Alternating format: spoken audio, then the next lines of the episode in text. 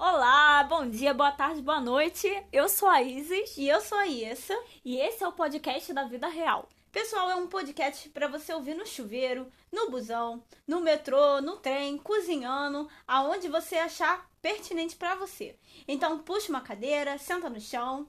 E caso você tenha uma história ou experiência a ser contada, você pode enviar para o nosso e-mail. lifecast.24@gmail.com. Então, pessoal, sem mais delongas, vamos dar início aqui à nossa primeira edição deste podcast. Então, pessoal, separamos aqui o primeiro assunto para vocês e a gente resolveu debater sobre deixar ir. Deixar ir, Isis? É, deixa aí, deixa aí emoções, deixa aí pensamentos, formas antigas de pensar, formas antigas de sentir, comportamentos. Isis, e por que você acha que devemos deixar ir? Eu acho que o deixar ir é um processo, como você costuma dizer, né? E é, é deixar ir é um, é um é algo necessário. Porque imagina, você, né? Eu não sei quantos anos você tem, você aí que tá ouvindo, né? Mas imagina, você aí, nós aqui, eu no caso com 24 anos de idade, e essa com 24 anos de idade, e a gente carregando bagagens desde a infância, né? Que foram passadas pra gente, pela família, pela sociedade, sobre formas de se comportar, de sentir, de pensar. E hoje, pela pessoa que nós somos, né, nós vamos eh, fazendo as transformações. E hoje já não faz mais sentido carregar esse tipo de coisa. É importante isso que você acabou de falar sobre a gente é, descarregar essas bagagens, porque de certa forma a gente também pode acabar, é, por não se desfazer delas, acabar revivendo situações do passado no nosso presente e até no nosso futuro. E muitas vezes sem, sem perceber, né, isso? É, de forma inconsciente também. Então, é, se- desfazer do passado, né? Se entender com ele. É, para alguns que gostam de falar de perdoar, outras pessoas gostam de estar bem resolvidas com o passado, seja lá como você queira nomear, é importante que você, é, para o processo de deixar ir, você se entender, né? Cons- conseguir se compreender, compreender você nas situações, para que deixar ir é, seja menos penoso. E tem várias chaves, várias situações que podem, ferramentas que podem ajudar você nessa situação. É, uma das principais que eu tenho observado, né, num, num processo até de autocura e num processo de cura, porque eu trabalho com tarô, então eu às vezes trato muitas pessoas no meu trabalho e eu vejo que o processo de deixar ir tem algumas ferramentas que podem ajudar. E uma delas é você colocar sua mira no alto, né? É sempre você almejar. O que você gostaria de viver de novo? Aquilo que você nunca fez, aquilo que você nunca sentiu, aquilo que você gostaria de ter feito, mas você não fez. E é a tal curiosidade que pode te ajudar nesse processo de te deixar ir. Às vezes até os sonhos que a gente tinha quando era, era criança, né, era mais novo, já não, já não condiz mais com a pessoa que a gente é hoje. E aí você falou disso, eu fiquei pensando muito nas questões de ciclos, é, de como a gente às vezes é, repete alguns ciclos na nossa vida, né, que já se tornam viciosos, mas a gente não percebe. E às vezes a gente acaba por repetir esses ciclos em várias áreas diferentes da nossa vida. Área profissional, área, área amorosa, é, com familiares, com amigos. E só vai se dar conta quando já estamos bem cansados de repetir a mesma coisa e não, não conseguir entender o porquê que essa repetição ela, ela parece acontecer e a gente às vezes é, se sente cansado, é, fica estressado porque não consegue entender da onde vem, para onde vai. É o famoso apanhar sem saber da onde, né, Isis? É. É, você apanhar no escuro, você não sabe da onde que tá vindo a mão, e quando você vai ver, plaft, já tomou outra. E aí você cai no mesmo choro, na mesma situação. Então, pessoal, é, é importante que Pra, é, nesse, dentro desse processo de deixar aí também, uma coisa que é muito importante é a nossa capacidade de autoanalisar, né? De fazer uma autoanálise, principalmente dos nossos pensamentos. Porque, é, principalmente eles, é, eles têm a, a grande influência de determinar, às vezes, como nós vamos nos sentir. Então, os nossos pensamentos, eles influenciam muito nos nossos sentimentos, nas nossas emoções, a forma como a gente vai reagir a certas situações. E para que, que serve esse trabalho todo de deixar aí? Para que você comece a tomar na sua mão, né, a- a na sua própria vida, as suas próprias escolhas. Não deixar que padrões come- tomem a frente né, e você comece a repetir coisas e atitudes que você tinha antes. E dessa forma você anda mais para frente, né? Você começa a andar é, para a parte da curiosidade, que é aquilo que você quer quer viver que você nunca viveu.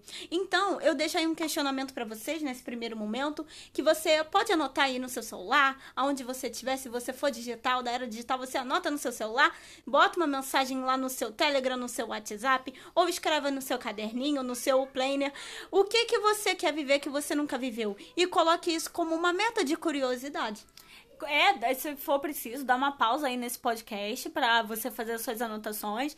E uma coisa, isso que eu acho muito interessante, né, que ajuda bastante nesse processo, né, para começar a, a desenvolver esse hábito de escrever, de fazer as autoanálises, as, as reflexões, é você sempre ter um caderno ou algum lugar onde você possa anotar e refletir sobre as escolhas que você tomou durante o seu dia né? Por exemplo, porque eu acredito que as escolhas, a, a vida, a nossa vida, olha quantas coisas a gente escolhe desde o que a gente vai comer no café da manhã até a hora que a gente vai almoçar às vezes.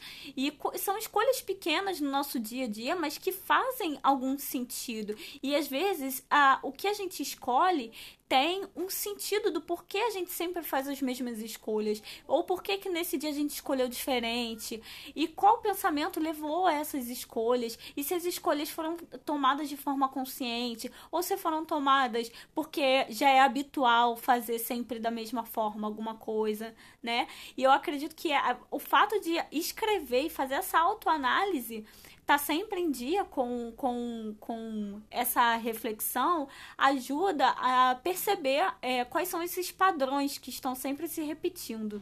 Bom, Isis, e como você acha que o ser humano ele chega no ponto de falar, bom, eu tenho que deixar isso?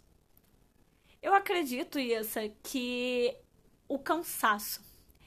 Às vezes é a gente se olhar um pouco no espelho e se perguntar Cara, você já não tá cansado, não, de, de, de passar por essa mesma situação?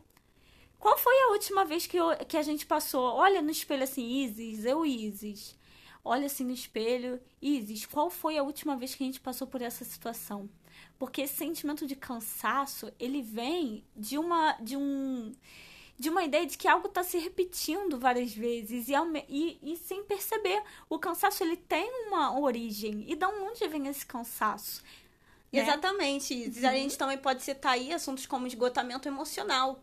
Né, alguns esgotamentos emocionais e até mesmo o cansaço em si, cansaço mental que você gera o dia inteiro, é, pode ser também proveniente dessas é, atitudes, dessas escolhas que a gente toma, mesmo que sendo pequenas, que ditam o nosso dia todo, nos trazem esse cansaço esse esgotamento. Então é importante que esse trabalho de autoanálise seja feito, principalmente se você é uma pessoa que já está cansada, né? Se você é uma pessoa que já sente que para você não dá mais, emocionalmente situações já te cansam, mentalmente já te cansam, psicologicamente, é importante que você comece a se autoanalisar. E falando nisso, isso é uma prática que traz uma saúde mental, já que nós estamos falando aqui também sobre é, processos, né, que, é, que são mentais. Então a gente pode falar também dessa saúde mental. Faz parte de, da saúde mental a gente fazer uma autoanálise. A gente consertar certos tipos de pensamentos que nos trazem algum desconforto, seja ele emocional ou físico, Porque toma atitude, proporções muito maiores quando a gente vai, quando a gente vai ver de mais perto. A gente vê que isso to acaba tomando uma grande proporção na nossa vida. E aí acaba a, adquirindo um, um papel é, que é grande influenciador nas nossas atitudes, nas nossas decisões.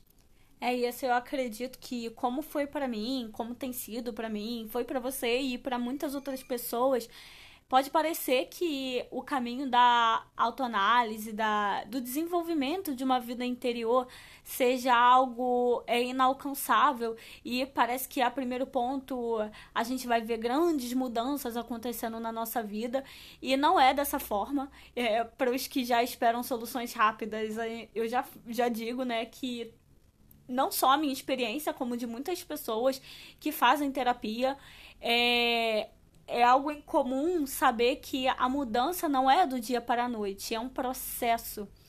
E essa a, a questão de você parar e fazer é, essas reflexões, elas vão trazendo para sua vida pequenas transformações, né? A nível é, simples, até um nível simplório, né? Uma, uma, uma mudança de padrão de pensamento. Mas quando você vai perceber, isso já mudou a sua vida de, de, um, de um jeito que você vai olhar para um mês atrás e parecer que já passou um ano, porque você já percebe que você já não é a mesma pessoa é, de quando você iniciou o processo terapêutico. Então, é, tem muitas pessoas, sim, eu, e a gente aqui não está diminuindo, né, de forma alguma, a presença de um profissional terapeuta na sua vida, seja uma terapia é, holística ou seja a própria terapia pela psicologia. Mas é, é, importante que o paciente ele tome na mão dele a responsabilidade da cura dele. Ele seja o protagonista da sua cura. E a terapia, ela não acontece somente dentro de um consultório é, de, de, do psicólogo, do profissional, né? Ou não ali só na, no, durante uma consulta de tarô. A terapia, ela é para a vida. E ela deveria ser esse desenvolvimento desse trabalho, né, e da vida interior, que muitos chamam de desenvolver a vida interior, seria um trabalho para a vida inteira, porque o ser humano ele tem a necessidade de estar em constante mudança, constante desenvolvimento. Inclusive, quando você começa a ter essa esse hábito, né, de cultivar essa vida interior, essa autoanálise, de cuidar do seu bem-estar, porque na verdade, na verdade é bem isso. Quando você para para prestar atenção nas suas emoções, nos seus pensamentos, você está cuidando do seu bem-estar e que por si só já é uma questão primordial para sua saúde. Inclusive, você fazer isso quando você entra numa consulta com um psicólogo ou qualquer outro tipo de terapeuta, seja ele clássico ou não, ou é, alternativo, já é um, um, um fator que vai te ajudar a avançar junto com o profissional. E isso é muito bom. Eu vejo casos de pessoas que estão anos na terapia, né? Eu conheço várias pessoas e não conseguem sair. Porque não, não conseguem, muitas das vezes, é, tomar a, a questão do bem-estar para si. E às vezes o que falta para o paciente é isso. Eu vejo muito acontecer. Eu vejo na minha, na minha mesa de tarô e eu vejo muitas pessoas falando sobre isso. Então é importante que nós, como todo, todos nós, né? Porque eu acredito também que o profissional da área da saúde, né? O psicólogo, o tarólogo, seja ele alternativo ou não, ele também é uma pessoa. Por trás de um, de, um, de um registro, por trás de uma profissão, tem uma pessoa ali. E essa pessoa que atende você, ela também precisa se cuidar. Ela também precisa saber é, e estar em dia com o bem-estar dela. Então, isso é para todos nós, para todos nós. Eu canso de ver psicólogos que fazem terapia também. E isso é ótimo, porque a terapia e o autoconhecimento é para todos nós. Entende? Então, pessoal, é, é um grande assunto que nós estamos abordando aqui hoje. É, inicialmente, como o primeiro episódio, é, queria deixar, a gente queria deixar essa reflexão aqui e essa sugestão é para que hoje, ao término do seu dia ou no dia seguinte, eu não sei em que horário você vai estar tá ouvindo esse podcast, esse episódio, mas deixar para você uma sugestão de que você faça a lista das escolhas que você fez no seu dia. Lembre de todas as escolhas que você fez durante o dia, anote essas escolhas e se pergunte por que você fez as escolhas que você fez mas sem julgamento. Não olhe para suas escolhas com o olhar é, de julgar, mas sim para tentar entender. E pense qual da última vez, quais foram as últimas vezes que você fez essas mesmas escolhas. Então, pessoal, para nossa primeira edição é isso. Eu espero que vocês tenham gostado. Caso você tenha uma experiência, tenha um comentário e queira nos escrever, já sabe, né? É, nosso e-mail é o lafcast.24@gmail.com. Então é isso, né, Issa? Vai, a edição, o episódio vai ficando por aqui. É, até o próximo episódio. Até o próximo episódio, pessoal.